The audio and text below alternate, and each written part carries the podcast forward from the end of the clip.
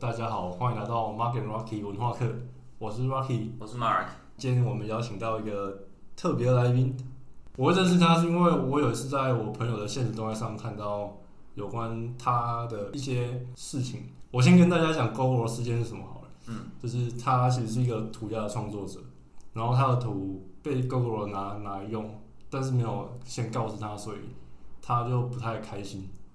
他就用比较幽默的方式回应 GoGo 的时候，我觉得这个也蛮有趣的，所以我想要要他来跟大家分享有关涂鸦的一些事情。OK，哎、那先请松恒自我介绍一下吧，跟观众打个招呼。哦，嗨，大家好，我是 Orange，来自台南的涂鸦客。哦，白外他其实是我学弟，我们两个都南一中，一定要看一下亲属关系。那我跟他说台南县民，对，他们两个都南一县，然后他他是我南一中的学弟。那呃，你的艺名现在叫 Orange Orange，那是为什么叫 Orange 呢？哦，因为我的中文名字里面就有一个橙，嗯，柳橙的橙，就是 Orange 的那个橙。那我觉得很特别，因为在台湾的中文名字里面很少会用到这个橙，大部分会用到橙都是水部的，哦清晨的晨。对，啊所以我觉得幕布的橙很特别，然后再加上之前一直被写错，我就想说，那我干脆就直接叫 Orange，告诉大家说我就是这个橙，结果还是一直被写错。可是可是你后面有加那个一吗？我因为我看好像没有，我没有加那个你就刻意把它去掉。对，因为我觉得有没有那个一念起来都一样。那如果我真的要写那个一的话，我会写数字一，因为在涂鸦的这个文化里面，你会看到很多人的名字后面会有一个数字，啊，可能会写一个一或写一个二。那这个一，它的意思是说我是第一个用这个名字的人，或者是我是唯一一个用这个名字的人。对，但是有时候会有很多蔡奇阿美啊，大家已经都用过，那他可能就会写个二，就是他不是第一个用的，他可能是第二个或第更多人这样，嗯，就会写这个，就会写一个数字。哦对，所以你叫 Orange，我看你的那个 G 好像也叫也是大写嘛，对啊，因为这样念起来才是一样的。所以我就看 Orange O G 是不是也有这个意涵？我是涂鸦界 O G，是是没有到这么凶啦，但是但是就是朋友之间还是会这样开玩笑，但还还还还不敢这样讲。呃，哎、我觉得这句很有梗，没有想过，对对对 现在突然想到这样，对吧？这个还蛮 swag 的，就很有，对，大家还是都会这样，有时候蛮多朋友会这样叫。嗯，就像你 OG 这样。对对 对，刚开始也就蛮反驳的，现在就哦好随便你。哦，反正我已经四年半了这样。然后四年半够了吧，也很老了吧？四年半哪里要去？超菜的。不过既然你在这个行业里面嘛，那我想要问，有关于这个行业就是涂鸦，它有什么行话吗？行话吗？行话其实就是比较多圈圈内人会讲，像我们会叫自己的呃画册，我们会叫黑本。画册是对，我们的画册就是我就是你的作品画册，嗯，纸本的画册，我们会叫它是黑本。嗯然后国外从国外翻译进来，国外就是叫 black book。嗯，对，然后像我们自己在路上的签名，我们会叫它 tag。嗯对，然后其实就是蛮多专有名词的啦。对所以你们是真的会有画册吗？还是其实都是墙壁就是你们的画册？会有画册啊，会有纸上的画册，因为我们平常画图其实还是会会在纸上，然后想出去外面画才会出去画到墙壁上这样。纸上就不会喷漆吧？还是不会哦，就直接用手画，用手画。对，当然要喷也是可以喷啊，应该不能乱七乱到处都是。就是就是可能就是做点效果，用来填色这样而已。那你为什么会开始接触涂鸦呢？呃，刚开始接触涂鸦是我高中的时候，我高一加入热舞社，然后开始跳，然后开始跳舞之后就接触到嘻哈文化、因为大家知道就是嘻哈文化就是呃跳舞、DJ、饶舌、涂鸦嘛，这、是四大元素。那那时候开始跳舞之后，就会开始听饶舌啊，然后看了一些跳舞影片，也会上面也会有很多涂鸦，就是可能一些活动的 logo 或者一些舞团的 logo 或者背景，很多都会有很多涂鸦，就是哇，这东西太酷了。然后因为我本来就蛮喜欢画画，然后又看到这个东西，就觉得感太屌了，所以就决定开始画图。嗯，那我们你刚刚有提到嘻哈四元素嘛，就是涂鸦的起源跟历史跟 MC 那些有比较不一样的地方吗，就是他他们我记得好像一开始不是在比较同一个时间点上面发生的，嗯，但是时间点上有有落差，但就是差不多都是在同一个年代。对，嗯。然后呃，涂鸦的起源其实很单纯，就是就是那时候在一九六零年代，然后在美国，他们就是有一群有一群人很无聊，就上街开始签名，就很像你台湾一些屁还会在路上签什么“我到到此一游 ”，Orange 到此一游，对对对，但但其实美国他们就是这样，就是可能那时候美国有一个叫诶 Taki 一八三，他是、对。Taki 一八三，Taki 一八三，然后他就八十三公分吗？没有没有一八三是他的算是邮递区号。哦，我想他 M G 一六一啊，对对对对对，就是就是嘻哈他们会会有这个用法，会把邮递区号写在上面，或者写电话号码前面，比如说台南就会写零六嗯之类的哦对，对对对，然后像他是把算是把涂鸦发扬光大的其其中一个人，像他们那个年代，就是大家会上街开始画，上街开始签名，就是签名而已，只是他们把签名这件事签的比较酷。路上突然出现很多 Taki 一八三，大家就开始讨论说，哎、t a k i 一八三到底是谁？然后他就突然变得很有名，就是 Taki 一八三这个名字变得很有名，但是没有人知道他是谁。嗯，对，所以这是一所以这是一件算蛮酷的事情，大家就开始一直写，一直写，一直写，一直写。然后为什么他会这么有名呢？因为以前他们那个年代交通不方便嘛，所以他们能写到的范围，其实就是你走路能到的范围。哦，对，所以其实没有办法跨到多远。然后像他一八三，他是一个邮差，他是一个那个，就是感觉跟嘻哈搭不上边的感觉。对对对，就是就是他是一个送货员，然后因为他送货的关系，所以他可以骑着车跑到各个地方去送货所以他就可以迁到各个地方去，不会只局局限在这个村落这样，所以他的名字就这样迁到处迁迁很远这样，所以他就变得很有名。哎，不过我也听过另外一种说法，就是涂鸦跟黑帮不是有关系，就是黑帮不是会抢地盘，就会在这地方什么街角。哦，对，我有听我也听过这个说法。对，这个也有一个，就是演变到后来，因为他们帮派在占地盘的时候，就会在他们地这个地盘就会签上自己的名字或自己帮派的名称，看到名字就可以知道这边是谁的地盘，通常就比较不会越线，因为在他们以前帮派的概念，越就越界是一件很严重的事情。嗯，对，可能台湾帮派也是这样，我是没问过。我也不知道，这个我就不知道了。你还在挖洞给来宾来宾跳啊？没有，来宾看起来也很乖，好吗？啊，我有看过美美国纽约那个地铁涂鸦，那个也是有关系。呃，有，因为就像我们刚刚讲的嘛，因为他们其实刚开始画图，就是这是一群，就是一群穷人的运动，他们甚至连喷漆罐都是去回收厂捡来，然后里面可能就剩一点点，所以他们其实也没有钱，也没有交通工具跑到更远的地方。那既然人不能动，就让图动，所以他们就把图直接画到地铁、画到火车上面，那图就会开始跑啊，就因为火车会绕着整个城市跑嘛，嗯那整个城市就可以看到你的图。就不会只局限在你所在的这个地方，所以他们刚开始才会把图画到火车上，画到地铁上，然后也因为这样，就是在布克林那边有一个，然后他那边是类类似一个转运站，就是大部分的地铁都会经过那边，嗯所以很多土拉人就会在那个月台上，就会坐在那边等火车来，他就会看等地铁来，他就可以看到自己的图，对，所以那边也被叫做是携手长凳，就是我们土壤会称自己叫做 writers，所以那边就是那边就变成一个那个月台就变成一个知名地标叫 writers bench，就是很多土壤就会在那边聚集，因为大家画的图就会经过那边，然后大家就可以在那边认识更多的涂鸦人，认识更多的同好，然后就可以聊天啊，然后你可以看到彼此的图，就可以交流这样。好酷。聚集经济的概念。对 哎、不过你你后来是，然后车不是一下子就走了，所以你可能你整天都坐那边，然后车来了再才能画这样。没有，他们就是通常通常这种东西就是很快，就是如果其实你可以上 YouTube 看影片，就是火车开进来到它开走之前就要画完了。所以他们手速很快呀。对，就是画一张图可能就两分钟这样。哇，好强哦！可是我看那个大面积的，对，那那个就是要很，你可以就是这 YouTube 上面其实都有影片，就是会有很多个人分工合作，第一个人拉线，然后第二个人就填色，嗯然后第三个人可能框线，然后第四个人做效果这样。所以他们是几个人对合作一个东西。对也是会有一个人自己画，也是会有很多人一起画这样。你就是那个面面积大小来看，对对对对对对，然后事前工作其实就是要准备的很完善，因为这是一件蛮危险的事情。危险是在哪边危险？呃，第一个是第一个就是它本身就是已经违法的嘛。那你今天如果画到一半，旁边如果有民众看不下去过来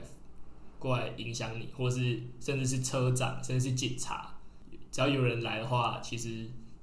就是要跑，对吧、嗯因为这件这本来就是一件非法的事情。那因为你，而且你画的就是火车嘛，那如果你画画画画，啊，火车突然开走，对，就是蛮多蛮多涂鸦，就是被撞死。对，也是也是有蛮多这种意外发生，对吧、好可怕的感觉。对哎、不过那时候我看，那时候好像是因为美国好像经济就自顾不暇，所以就可能政府对这件事睁一只眼闭一只眼。嗯，倒也这这个这个我就我就不太知道为什么，就是就是他们不管国外的法律，其实被抓到罚也是都罚很重。嗯对哦对对，啊，台湾目前台湾台湾目前就是如果你去画的话，隔天应该就直接上报纸上新闻，然后马上就被抓到了。这么严重啊？对啊，台湾就是台湾之前其实也有蛮多人就画过捷运啊、台铁，其实大都有人画过。对，然后也是新竹好像也有，好像什么老什么老二的忘记了。新竹我不知道，对，但是也蛮多蛮多都有画过。嗯，对，然后也是隔天就会上新闻啊，然后台铁就会提高这样，对吧、好像不是一个很好的选择。对啊、就是，但这种事情就是就是自己喜欢的事情对自己。喜欢的事，你做的话你就要自己承担这样。哎、我们知道涂鸦，就像老舍，老舍有分很多风格和派别。那涂鸦像呃，Rocky 查到有 Y style 和 Old School 那些东西，可以简单跟我们分类一下吗？哦，OK 啊，这是跟就是跟他的涂鸦的眼镜有关系，因为像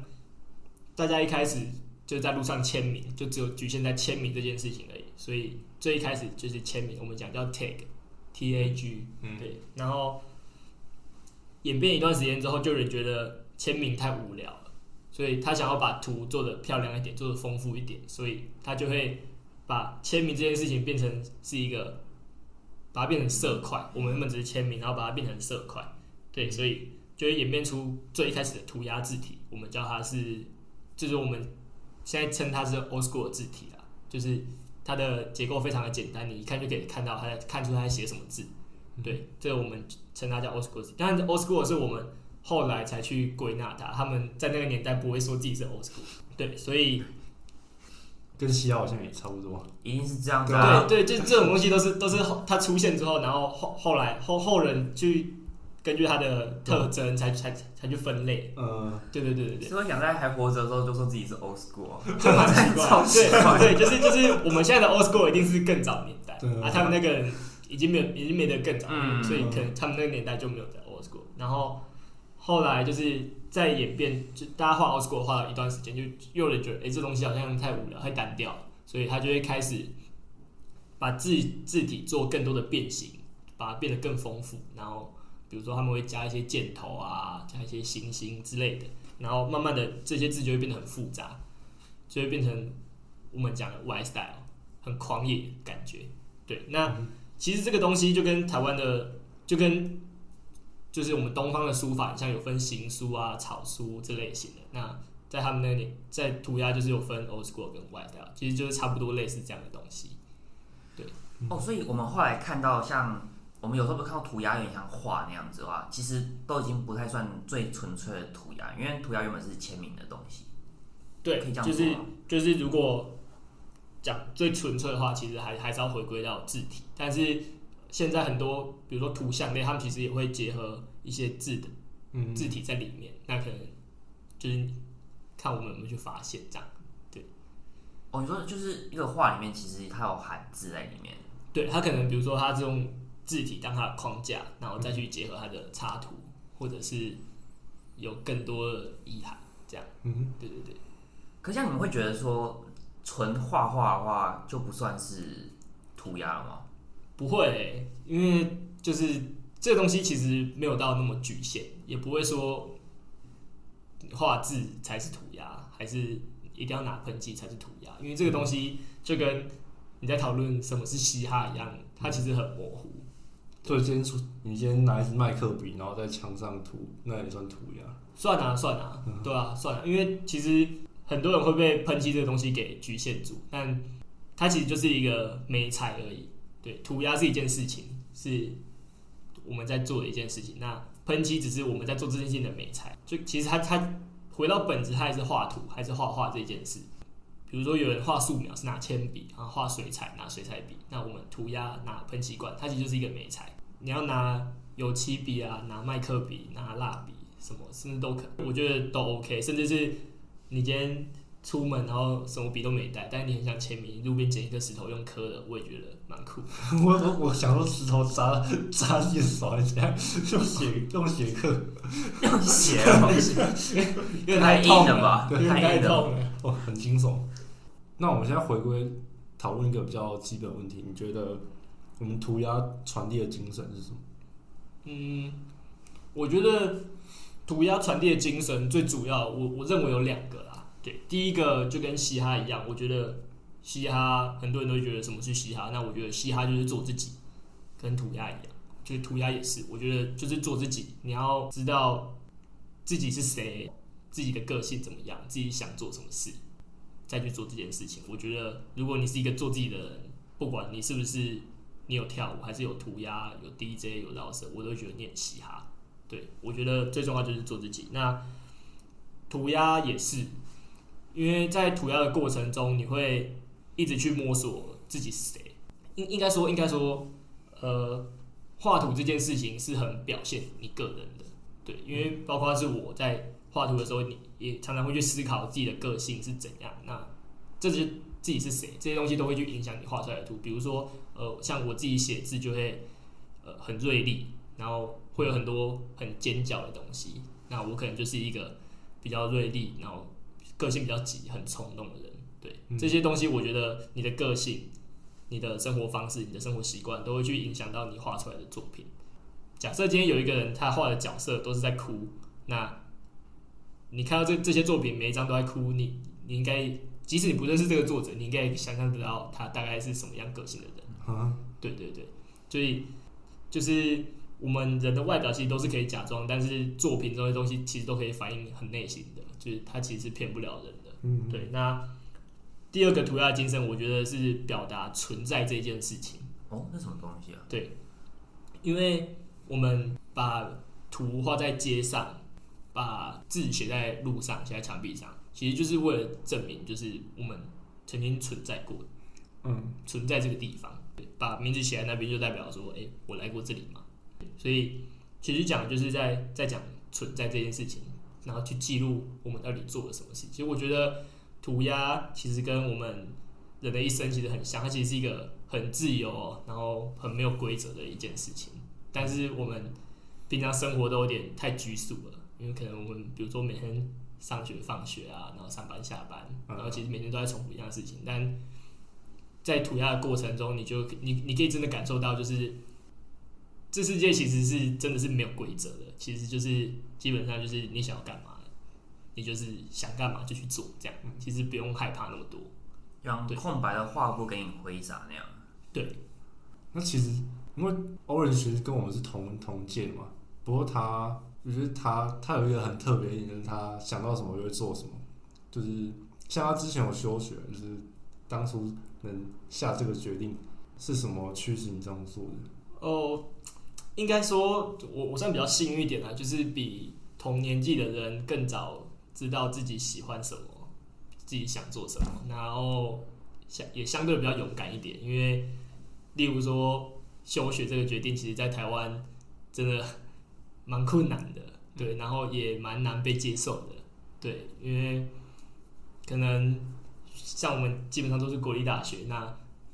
家里知道你读的国立大学，那今天就知道你要休学的话，其实大部分人其实都不太能接受的，对吧、然后再来就是呃，涂鸦这个工作，做艺术这方面，对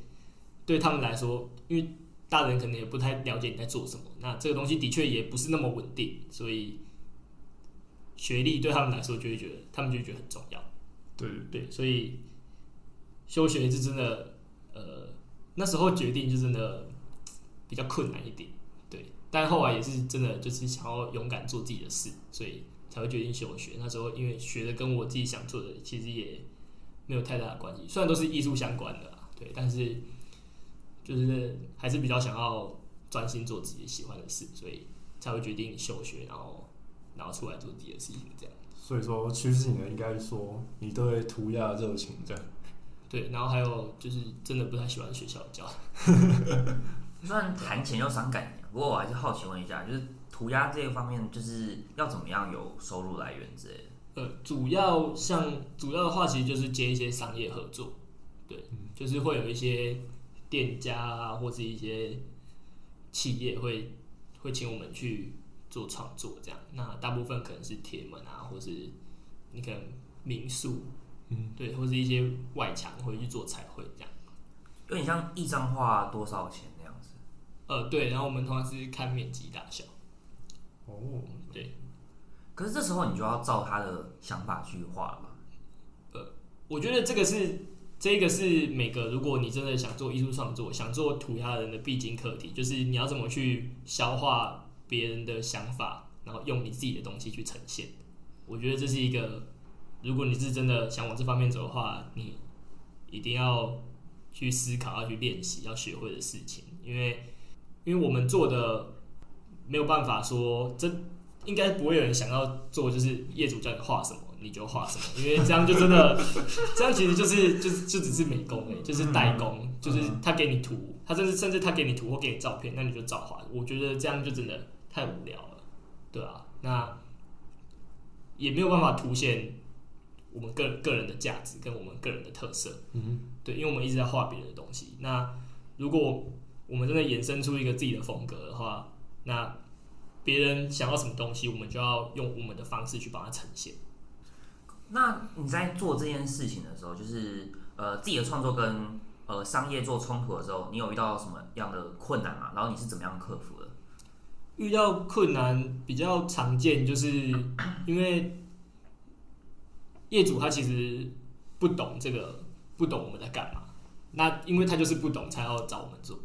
这是一个蛮现实的事情。但是，但是因为这个东西，业主他还是会有自己的想法，所以常常在做创作的时候，业主就会加入很多他自己的想法。比如说，你今天画一半，他就会觉得说：“哎、我觉得这边应该怎么画，怎么画，怎么画，这边应该怎么画，怎么画，怎么画。”那我觉得这些东西都是可以讨论，但是当业主猜很硬的时候，这件事情就变得有点尴尬。对 对，就会变成我们回到最前面讲的，就是变成你在做美工。对，就是变成 还还是变成美工这件事情的。嗯对，那这件事情当然就是还是希望大家要尊重专业啊，因为假设 我今天机车坏掉啊，我不懂机车，你去机车行就是给人家修嘛，因为你就是那不懂啊。嗯，对，那那今天做这件事情也一样，当然每个人都会有自己的想法，我觉得这些都是可以讨论的，都是可以讨论。当然，克服的方法就是你可能要还是要理性，然后温柔的跟业主探讨这个地方到底要怎么呈现，然后把你的想法跟业主讲，然后去了解业主是怎么想的，然后去去融合两边的想法，然后去找到一个平衡点，这样嗯，对啊。哎、说说到这边，我们我们上不是台南人嘛，就是问我们还蛮好奇，我们台南有哪些地方是你有参与创作过的？台南现在其实有三个合法涂鸦区，对，第一个就是在一中门口四维地下道，对哦，那边有，对我知道。对，现在那边蛮多地方都有涂鸦的，对，就是四维地下道。然后第二个是在台南极限运动场，对，但是极限运动场比较比较远一点，现在好像比较少人去画这样。我去过一次，有体育公园那边？对，体育公园那哦，边，我极限运动场，，对哎、对对。他搬位置吗？没有应该没有吧？东区那边吧。有点远啊，就是我那边在对对对比较嗯比较南边的地方。对，然后还有一个地方是在中华北路，对，中华北路就是在路边也是有一一排这样都可以画。啊，台南市这么大，就是这三个地方。对，台南台南市目前合法的就是这三个地方。但，其实台南涂鸦课其实也没有到很多。呃，台南涂鸦课相对其实已经算蛮多的了，但但是但是其实因为整个台湾的涂鸦其实本来就没有很多。那台南因为蛮早开始发展嘻哈，台南算是嘻哈重镇，算，对，台南算是嘻哈重镇。可是我觉得火车站附近也蛮多涂鸦的，对就是小面积那种。呃，那种那种就是非法，就是大家 大家自己处理的好不好？对对，想画哪里自己找的这样对啊。非法就是哪边都不能画，所以哪边都可以画这样。啊，那、其中你有你你有画过哪些地方吗？呃，可以给给大家朝圣一下。像刚刚这几个合法区其实都有画过，但是因为它是合法区的关系，所以图现在还在不在，我就不太确定哦，。可能会被改掉这样。对，因为是合法区的关系，它的它的呃大小是有限的，所以嗯，大家要画就是一样这样盖来盖去这样。可是你们就是你们盖来盖去这件事情是，例如你会可能会留给他几周、一周之类的吗？还是你就直接马上秒盖那样子？其实其实这种东西就是蛮看缘分的，因为涂鸦嘛，它本来就是画在路上。那今天是也是因为合法区，你才有办法在讨论说哦要留多久啊，还是怎样的。今天如果你是画非法的，可能隔天被发现，马上就被清掉了。对，所以、所以你也没有办法去想说、我一张图要留多久。所以基本上涂鸦这件事情讲的，我我我觉得涂鸦主要是那个过程。那画完之后，拍完照就结束了，这张作品就留给那边，他可能隔天就被清掉了。算是一个瞬时的艺术哎。对，所以当然当然真的画真的很喜欢的作品不见的话，还是会还是我有点难过了嗯，但也没办法这样。这种之后可以可以放在节目链接，可以可以可以看你的作品集这样。可以啊，可以可以可以，嗯没问题没问题。那涂鸦有什么基本配备啊？基本配备吗？我觉得最重要就是人本身，对，就是你要有人要到才可以去做涂鸦这件事情。因为我觉得涂鸦最重要就是这个人本身这个人。那至于你要用什么什么媒材去画，用喷漆吗？还是用麦克笔？还是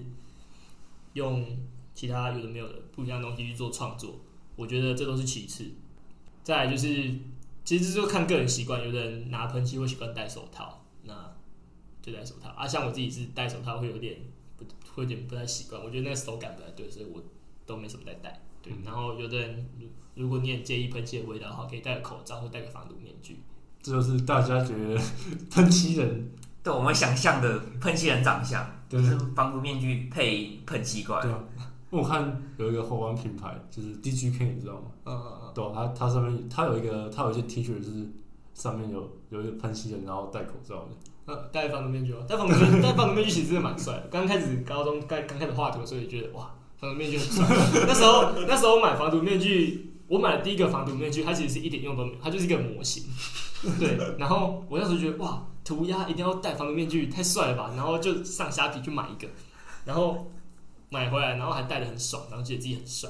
戴了先自拍三十张，然后 然后其实后来才发现哇，他根本一点用都没有，就是他根本就没有防毒的效果。哦，他只是做个造型的。对对对，他只是做到，它就是一个模型这样，对吧？哎、可是真的防毒的面具，它会不会很难呼吸啊？会，就是很很闷呐、真的很闷。刚开始戴会很不习惯，刚开始戴会有点有点重这样。所以你后来就放弃了。其实还好，现在也还是会戴，哦，还是会戴还。是会戴，还是会戴，对啊。所以其实戴口罩其实也没关系嘛，就 如果说介意，呃，还是还，当然口罩跟防毒面具它的效果还是有还是有差别啊，不然干嘛做防毒面具？就是防毒面具看起来看起来比较酷这样。哎、问一个很无聊的问题，就是那最最近武汉肺炎发生，你会戴防毒面具在街上走吗？当然不会，对吧？但是我们那时候都开玩笑说，如果你真的很怕武汉肺炎的话，我有防毒面具可以借你。比比口罩还有用哦。对对，但是真的真真的很闷啊，然后尤其夏天的话，就会真的很热这样。可是像你刚刚说，其实也有人是用麦克笔这样，嗯，所以会有专门就是有涂鸦课专门用麦克笔创作的吗？有啊，其实蛮多的，其实很各种媒材都会有人专门在使用，就是比如说麦克笔啊、油漆笔，那像我们，比如说还有人用刷子，对，那甚至有人是用我们涂鸦有一种笔叫流汁笔，就是写过去之后，它的那个漆会流下来，嗯对，就不能擦掉。就是没有它那个留下来，就是就是很像你墨水太多这样这样流下来，哦对对对对对对对。也算是一种特别的字形。对，就是也算是一种美材这样。那有人是用蜡笔，就是各种没材其实都有人用。嗯哼，酷、欸可是我发现我看过的涂鸦课好像几乎都是都是男生欸，在这个圈内有有女生存在吗？有有女生，但相对来说的确是比较少，因为涂鸦它算是一个体力活啦。对对，因为你画一，比如说我们画一张图，可能要一下午，甚至要一整天，这样其实蛮累的。然后再来就是涂鸦，你每次像我们去自己出去和平公园画图，都要背个二三十罐、三四罐喷漆因。为颜色的关系。对，因为因为喷漆罐它不能调色，所以你要用一个颜色，尽管你只是要按两下，你还是要买一罐。对，所以这些东西对女生来说其实就是一个负担。然后比如说大太阳啊，然后要站一整天啊，然后很累啊，然后又要搬很多很重的东西，对女生来说的负担其实比较大一点。嗯所以女生相对来说比较少，但还是有。对可是我觉得撇除就是体力活这件事情的话，我觉得涂鸦应该算是一个比较没有性别可隔阂的东西吧。其实我觉得嘻哈做的事情都蛮没有，都蛮没有性别隔阂的，因为大家，我觉得大家本来就是在主张自由啊，然后平等这些事情，对，所以其实就不会有这这些事情发生。这时候你就去听一下 什么老舍的性别霸权什么。对啊，可是真的，可是就真的后来不知道怎样，就是男男性都会偏多，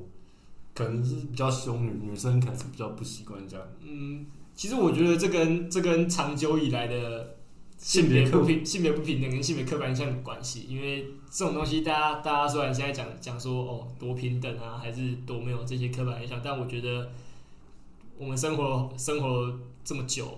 其实这些观念潜移默化是都会影响到。嗯，对对对，让我想到一个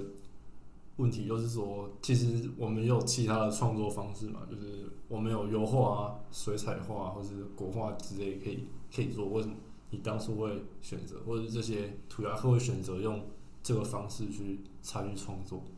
嗯，先讲我个人好了，因为我本身不是科班生，就是我其实像你刚刚讲的素描、油画、水彩、国画这些，我全部都不会。对，然后完全我也我也我也没有任何美术的基础，所以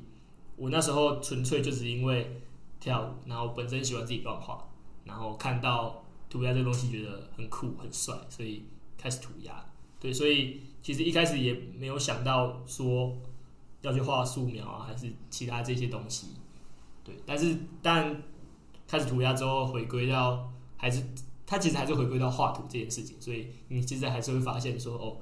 素描啊，然后颜色这些画图的基础，它其实也是也是会影响到你涂鸦的创作。所以如果有需要的话，还是还是要去进修，这样还是要回去把这些洞给补起来。不过之前之前在学校刚好你要读艺术科系，所以刚好补一些洞这样。其实还好，大学其实我读的这几个部分，它其实也没有没有教很多，所以对，因为可能同学就是可能是国高中就就都是美术班，大家其实就都已经很厉害了，对啊。那我觉得涂鸦跟其他这些这些创作方式跟其他这些美材最大的差别是，涂鸦第一个就是涂鸦是画在路上的，因为你其他其他的作品大多是画在呃画布啊，或者画在纸上，然后它是放在家里面的，放在艺术馆里面。那这些这些事情就会导致他，如果你今天你不进去到这个人的家里，或者不进入到美术馆里面，你就看不到这个画。对，但是涂鸦不是，涂鸦就出现在你路上，你上学上班会经过的路上，所以你每天都会路过，你每天就一定都会看到。对，这是一个强迫推销。对对对对对对对，算是对，然后然后再来就是再来就是涂鸦都画很大，嗯，因为我们随便一张图可能就是三四公尺，对我们来说都算小的，甚至有那种好几层楼的，你远远一百公尺就可以看得到，不看到都很困难，对吧、那这这个大小是你用素描、用油画这些东西做不到的，对。满足感没这么大，就对你看到你的画这么大就超级爽的真的真的画大墙真的超爽，对吧、对吧、然后因为这是这是喷漆的特性啊，因为我们喷漆喷出来它就是这么大一块嘛，那你要画我们甚至你平常看到我们画了三四公尺、四五公尺的图，其实我们都是一天就可以画完的。那你今天用水彩笔，或是用油画，甚至素描，根本就做不到这些事情，对啊。所以这是我觉得它最大的落差。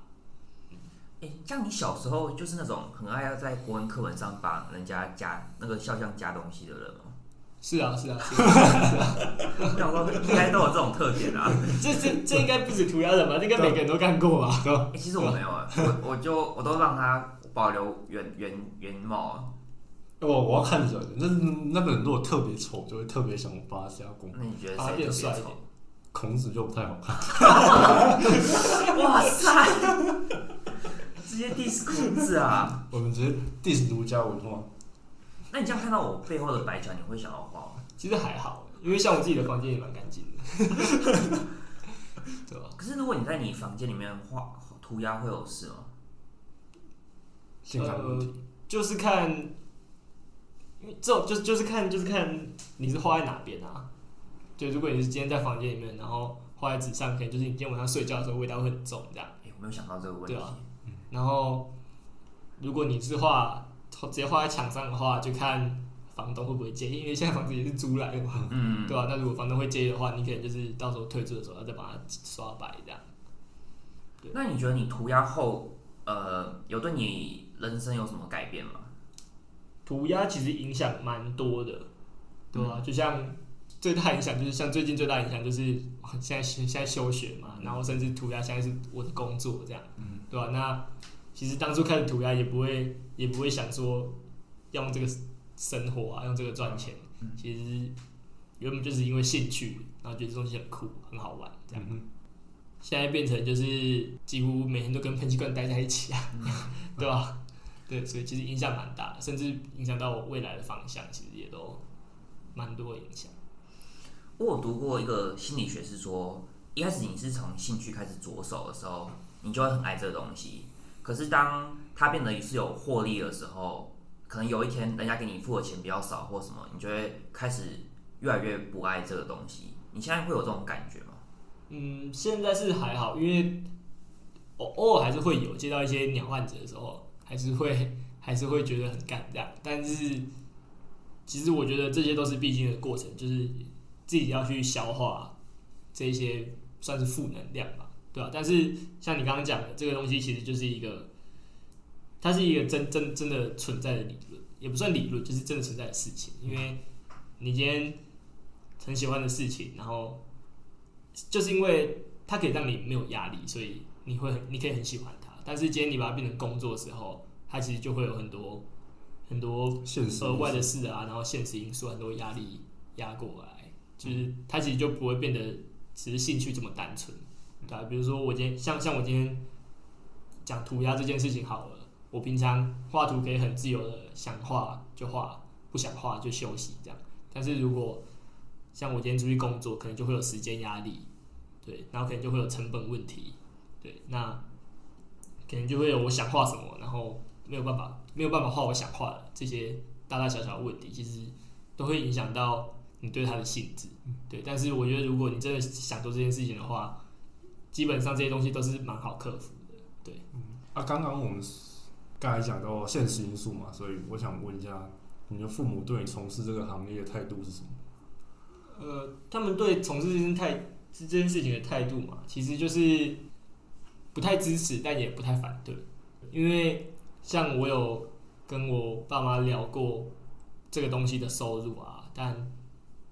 当然他们也是觉得哇不太稳定啊，然后怕我饿死啊之类的，对。然后但是但是看到我做自己真的想做的事情，他们其实也是蛮高兴，所以整体看来其实蛮矛盾的、但是。基本上，呃，我爸妈算是对我比较自由一点，所以，所以就是其实也不会管我太多。但我讲真的、如果他们真的真的真的对这件事情有什么意见的话，应该也没有办法拿我怎么样。我 我的个性就是，对吧？因为像我刚开始跳舞或刚开始涂鸦的时候，我妈都是跟我说：“哦，不要跳了，或是不要画。”但是也拦不住我啦。我觉得这个东西就是，我觉得如果你真的真的喜欢做一件事情的话，其实应该是任何人都没有办法挡住你的，或者是任何事情都没有办法去使你放弃。嗯我觉得如果你讲说你很喜欢什么样的东西，但是你又轻言放弃的话，那我那我觉得哦，你好像也没有那么喜欢这个东西嘛。嗯，对所以你曾经会因为呃，就是包括工作上面的事情，你有曾经对涂鸦突然丧失热情过吗？其实还好，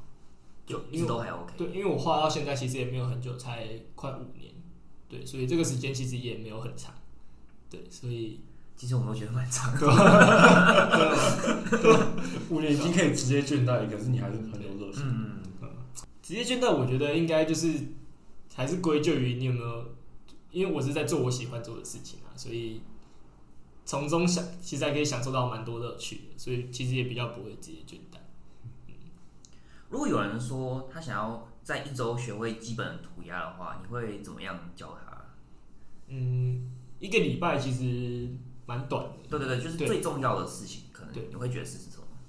我觉得最重要的事情就是他要了解自己是是谁，自己是什么样个性的人，你想要画什么样的东西，是可以最最可以表达你自己的，是可以传达你自己这个人的个性，你这个人的内心。我觉得这是最重要的。反而一些技法跟画什么，还有你对喷漆有没有掌握，就是对喷漆的掌握度啊、熟练度这些，我都觉得还好。那好，那假设他是呃，他已经知道他要设计字体的话，他他他自己他字体也设计好的话，那怎么着手？嗯，我觉得如果你已经知道自己想画什么了，那而且你对自己这些就是自己要画这些东西的细节，其实也都想清楚的话，那我觉得也没有需要再讲什么，你就是做就对了，就直接临摹，就把东西呈现出来就好。就是把你想要的东西想办法去达到你想要的那个东西。嗯，对，其实就是我觉得不用想太多，就是勇敢去做。哦，所以感觉涂鸦难的地方是在呃设计出那个图图样跟还有怎么样找到自己核心想要表达的东西，是不是？听你这样讲，我觉得涂鸦最难的部分是找到自己。对，对，因为比如说像我自己是从事字体创作，那画字画字体这件事情，全世界在做的人太多了。那你要怎么找到属于你自己的那个字体？我觉得这这反而是很难的。嗯，所以我觉得找到自己的风格，找到真正可以代表自己的创作模式是比较困难的。那当初你是怎么找到自己的风格？嗯，主要还是主要还是在创作的过程中要一直去摸索啊，就是每一次在画图的时候，你要去思考自己是怎么样怎么样去做创作的，那自己有什么习惯，有什么方式嘛？因为这些东西其实这些东西其实老实讲，我们都太习惯了，就是习惯的事情，我们反而就不会去注意到它。嗯比如说，我们每个每天都在走路，然后我们都很习惯走路这件事情，所以你就不会去注意注意到你今天是怎么走路的，嗯，你走路的处理方式什么之类的，就这些东西我们都不会，因为因为太习惯了，所以反而不会去注意。那画图其实也是，我们一定都有自己很习惯的画图方式。今天没有人教，你可能打从生来就是就习惯就喜欢习惯这样的模式。那这些东西就是，其实你特别去钻研之后，其实你也可以发现自己有很多习惯的手势啊，然后有一些自己习习惯的方式。那这些东西都都还可以去深入探讨为什么你会这么做。那以 GoGo 的那一张图来说，那一张里面的字体跟其他的字体会一样吗？就是代表你属于自己的个体。呃，哦，我我我我现在在讲是 GoGo 的事好了。对，Go GoGo 的事件是这样，就是我在板桥那边的桥下画了一张图，也是画在路边这样。GoGo 没有经过我的同意就拿去拍广告，然后做商用这样。对，那这件事情我有去事后事后去跟他们反映，但刚开始没有得到回应，所以后来才选择就是比较用比较幽默的方式发文这样。对，这件事情主要就是这样。那像你刚刚讲的那一组字跟那些关系里面的一些可能特效或质感、一些配件也好，其实都会跟其实都跟我的个性其实蛮有关。我自己最喜欢做是 Y style，然后很复杂这样，但其实又不会完全看不出来。对，又不会到完全看不出来。嗯对，那其实这跟我的个性其实很有关系，就是我会想要用比较复杂的东西去掩盖这个东西，去掩饰这个东西的本体，但是其实也不会到这么复杂，就是有种朦胧美的概念。对对对，就是反反映到我这个人的话，其实就是其实哦，我很单纯，但是好像又很复杂，但是这个复杂其实就是为了要掩饰里面的。对，演是真正的我自己这样而已。对，然后再来就是我会，因为我要演示这些演示这些东西，所以我会习惯去做一些质感。然后像 GoGo 那张我做的是石头嘛，嗯，对，然后做了很多石破掉的石头、裂掉的石头这样。对，那其实我很喜欢画石头啊，然后像 GoGo 那张有画到水晶，我也画水晶。那就蓝蓝色做对对对背景，对，那这些东西其实都跟我的个性没有关系。像石头，就是我自己本身就蛮强硬的，然后字体也都很尖，然后我的字体属于比较硬的，对，这跟我的个性其实都会有蛮大的影响。然后，对吧、那最后我还蛮好奇，结果最后 Google 的后续是什么？GoGo 的后续其实他们他们后来有来联络我了，因为他们自己也是外包广告公司，那广告公司后来又来找我。那目前整件事情都在还在处理当中，因为后续其实包括合约啊，然后一些比较比较比较难处理的问题，其实现在都还在跑程序。那之后处理完之后，我还是会就是还要再发个文告诉大家这样。嗯，哦，所以现在法律途径这样。是没有到法律途径，就是双方和解途径，双方和解中这样。了解。所以你会觉得涂鸦是一个，嗯，就是你要如何找到自己的过程是，有点像是在呃自自我察觉自己创作的过程，对不对？对，我觉得涂鸦是一个行为啦，这些作品都是这些行为后的结果。对它其实我觉得没有到那么重要，但我觉得反而是在这这个过程中，你今天在创作这张图之中，你有你有得到什么吗？然后还有你为什么要画这些东西？我觉得这些东西才是最重要的。所以重要是在过程，而不是结果。对，那你会觉得，你会想过用几缩时之类的吗？就记录每次作画的过程。诶、有拍过了，有对有拍过，然后包括一些涂鸦影片，其实也都有尝试过，但是自己是觉得蛮麻烦的。哦，你说对对对，就是自己自己在自己在创作的时候就觉得，所以自己享受在那个过程中就好对了。对，我自己如果是只有我自己要画图的话，其实我自己是不会不会去架缩时，但是如果今天可能跟朋友讲好要出影片啊，或者是跟业主那边有影片需求的话，其实这些东西都还是可以做。嗯那我们今天非常谢谢松城 Orange 来这边参与我们的节目。好，谢谢大家。如果大家喜欢我们节目的话，可以在 Apple Podcast 留下五星评价，然后可以在下面留言。也可以到我们的 IG 追踪我们，并跟我们讲说我们还有哪些改进的地方，让我们可以做出更好的作品给大家。那我们谢谢大家的收听，我是 Mark，我是 Rocky，我是 Orange，那我们再下次再见，拜拜。拜拜。拜拜。